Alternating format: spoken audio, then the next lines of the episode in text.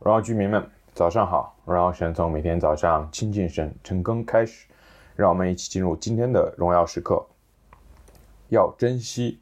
今天我们要来读诗篇五十四章一到七节，这是一篇大卫在被啊、追杀的时候所谱的诗篇，而对应的故事背景在撒母耳记上二十二到二十三章。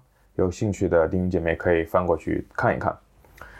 啊、大概背景就是大卫在被扫罗追杀，那每一次就差点都要被抓住，然后神就会带领他逃到下一个地方。好几次以后，神帮助他从当下的困境中脱离出来，得享平安。就是在这样子的情形下，大卫写了诗篇五十四篇。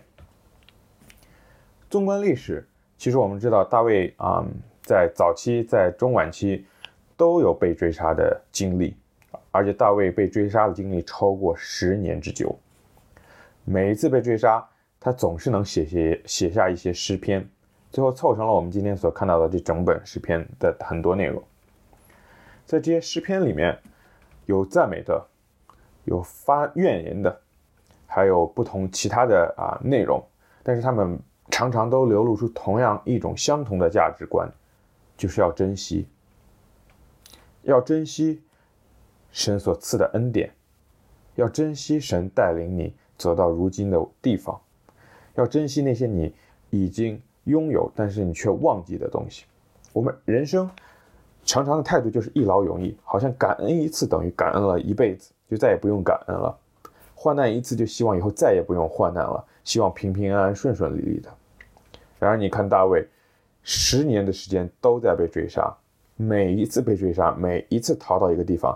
他就开始跟神祷告，开始卸下自己的焦虑，所以我们才会看到这么多优秀的祷告的作文。嗯，每一个诗篇，每一个短小的那些诗篇，其实我们都值得学习，可以用在我们自己身上，教导我们自己如何祷告。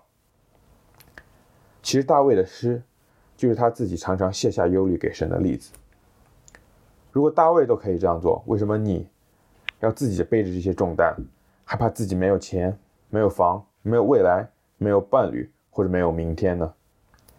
说实在话，就算我们要靠我们自己，没有就是没有，这些东西我们能怎么变出来吗？我们不是富二代，我们家里也没有矿，想有的东西不是我们说想有就能变出来的。岂不知道神主宰一切吗？岂不知道神赏赐一切吗？但是为什么一定要？我得到了一些东西，我才能满足呢？我得到了钱、房子、伴侣，我才肯满足，才肯喜乐呢。作为基督徒，我们本来就有一个从天而来的喜乐和盼望。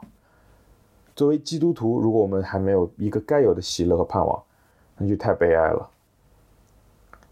不要焦虑，不要总是看着我们没有的东西，卸下我们的祷告。卸下我们的忧虑，祷告交托给神。鼓励你用今天的整篇的经文，选你喜欢的经文，可以做导读，可以在祷告中交托你的困难，在祷告中交托你的不满足，在祷告中交托你一切想要紧紧抓住的东西。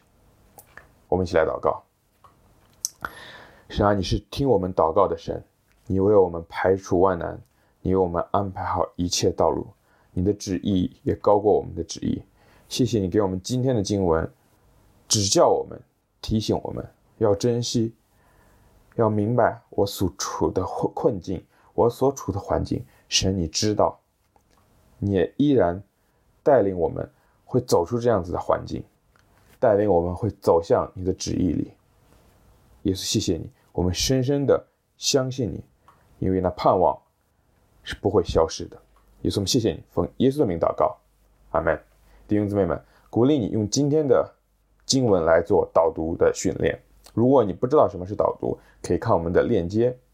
活在神的心意当中，每一刻都是荣耀时刻。新的一天靠主得力，加油。